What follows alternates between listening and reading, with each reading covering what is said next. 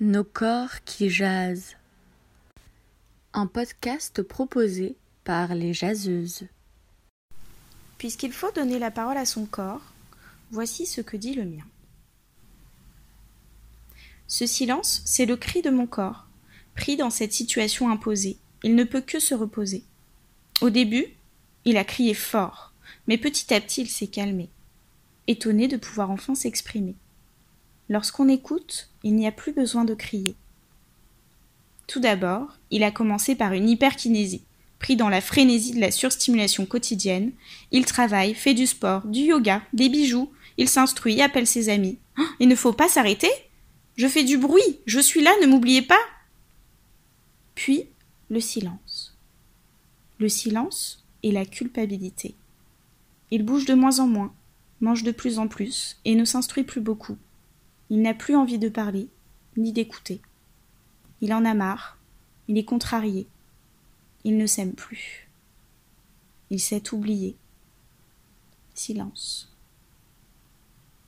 Petit à petit, les doigts se déplient, les bras aussi, et les jambes s'étirent. Il se remet en mouvement et se relève. Il reprend le travail tranquillement, fait un peu de sport ou de yoga s'il en a envie. Il s'arrête, puis reprend. Il appelle ses amis de temps en temps, refuse parfois un appel si ce n'est pas le moment. Il se fait de bons petits plats et est parfois trop gourmand. Il se fait plaisir. Il crée parfois, et d'autres fois il ne fait rien. Il s'arrête. Il s'est détendu. Finalement, le silence c'est pas si mal. Il observe, prend le temps, s'accepte comme il est.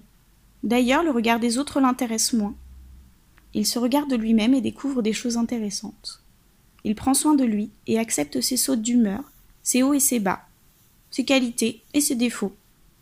Étonnamment, en se regardant différemment, il regarde différemment les autres.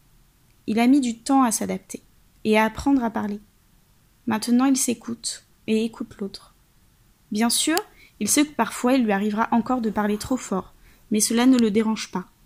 Il s'aime un peu plus et a tout de même hâte de revoir les autres les autres qui lui apportent la diversité, l'ouverture d'esprit, le débat, la confrontation, les émotions et les frissons. Ce silence lui a fait du bien.